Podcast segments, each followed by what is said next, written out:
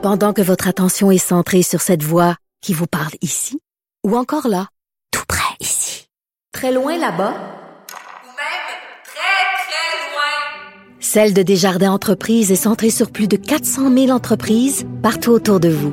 Depuis plus de 120 ans, nos équipes dédiées accompagnent les entrepreneurs d'ici à chaque étape pour qu'ils puissent rester centrés sur ce qui compte, la croissance de leur entreprise.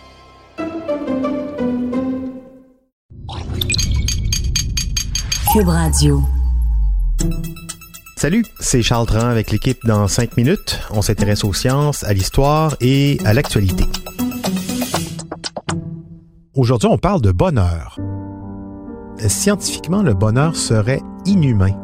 En tous les cas, le cerveau humain ne serait pas programmé pour connaître le bonheur. C'est ce qu'affirme Raphaël Ioba, un chercheur en psychiatrie du King's College de Londres, dans un article publié récemment par le site The Conversation, un article qui s'intitule Les humains ne sont pas faits pour être heureux, alors arrêtez d'essayer. Tout le monde est malheureux.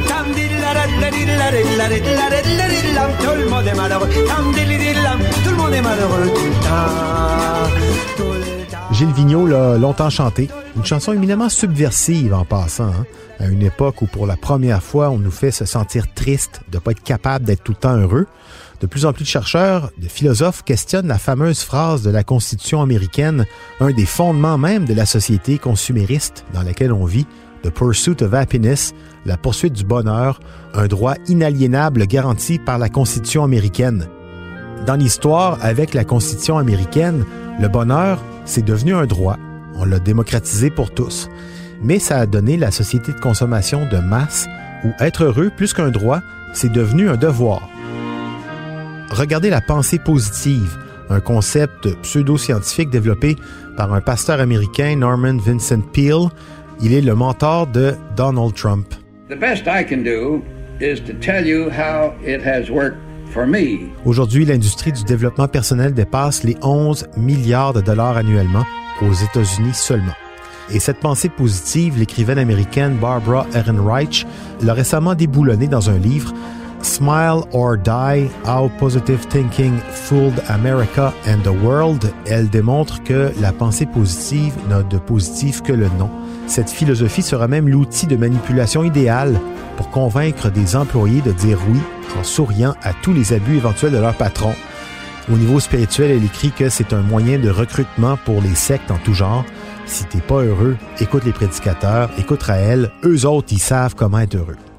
Mais le bonheur, cet état permanent de joie que l'on cherche depuis toujours, est-ce que les humains sont conçus biologiquement pour le vivre, pour le ressentir? C'est la question que s'est posée Raphaël Ioba du King's College, un chercheur espagnol pas plus heureux que les autres, pas plus malheureux non plus. Et là, on s'entend, le bonheur, c'est pas la joie. Le bonheur, c'est cet état que l'on cherche à rendre constant, durable. Il écrit, même lorsque nos besoins matériels et biologiques sont satisfaits, un état de bonheur durable reste un objectif théorique et insaisissable. Des vieux sages l'ont souvent répété, le bonheur, c'est comme une plume qui vole dans le ciel, hein. ça dure jamais longtemps. Il cite l'exemple d'Abdal Rahman III, calife de Cordoue au Xe siècle. C'était un des hommes les plus puissants de son temps. Son peuple l'aimait, il appréciait les réalisations militaires, c'était un amateur d'art, de culture, il goûtait à tous les plaisirs de la chair offert aussi avec ses deux harems. Et vers la fin de sa vie, cependant, il décide de compter le nombre exact de jours durant lesquels il s'est vraiment, vraiment senti heureux. Et ils se sont élevés à 14. 14 jours de bonheur 14 jours sur une vie de 70 ans, ça paraît peu. Et ce qu'avancent les sciences sur euh, ces questions-là, c'est que la satisfaction serait néfaste pour notre survie. L'animal que nous sommes est conçu pour survivre, pour se reproduire, pas pour s'asseoir et être content. La satisfaction, ça fait perdre la vigilance. On devient des proies trop faciles. D'ailleurs, dans la construction de notre cerveau, le lobe frontal ultra développé le prouve.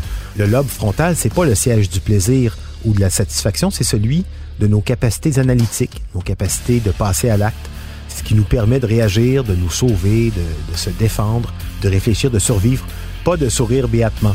Et la satisfaction liée à la consommation, la succession plutôt de satisfaction liée à la surconsommation, si ça rendait heureux, Ben ça se saurait. C'est un peu ce que dit ce, chercheur. On pourrait mesurer ce bonheur dans le cerveau avec des instruments. Ce qu'on mesure, ce sont des récepteurs de plaisir qui doivent constamment être ressollicités. Dans le cerveau, donc, il n'y a pas de siège du bonheur. Le bonheur n'a pas de base neurologique. Ça veut dire qu'il ne serait pas nécessaire à notre survie et que d'ailleurs, sa pleine poursuite pourrait même être dangereuse en nous faisant baisser la garde face à des menaces. Et le chercheur va plus loin en disant que si l'évolution ne s'est pas encore débarrassée de la dépression, ben ça doit être parce qu'elle sert à quelque chose. Et ce quelque chose, c'est de jouer un rôle utile en cas d'adversité.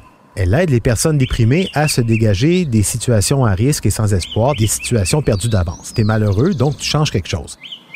Et au contraire, lorsqu'on se sent heureux, on en profite pendant que ça passe justement parce qu'on sait que ça ne va pas durer. Ce qui, avouons-le, est quand même une consolation se sentir malheureux régulièrement, c'est pas un constat d'échec, c'est naturel. Le passage entre joie-plaisir et douleur-tristesse, ces fluctuations-là, c'est ça qui fait que nous sommes des humains. C'est la conclusion du psychiatre. Et là, ça ne veut pas dire de se complaire dans son malheur, hein? Non, ça veut juste dire que si on sera sans doute jamais totalement et constamment heureux, ben faut pas se rendre totalement et constamment malheureux avec ça. C'était en cinq minutes.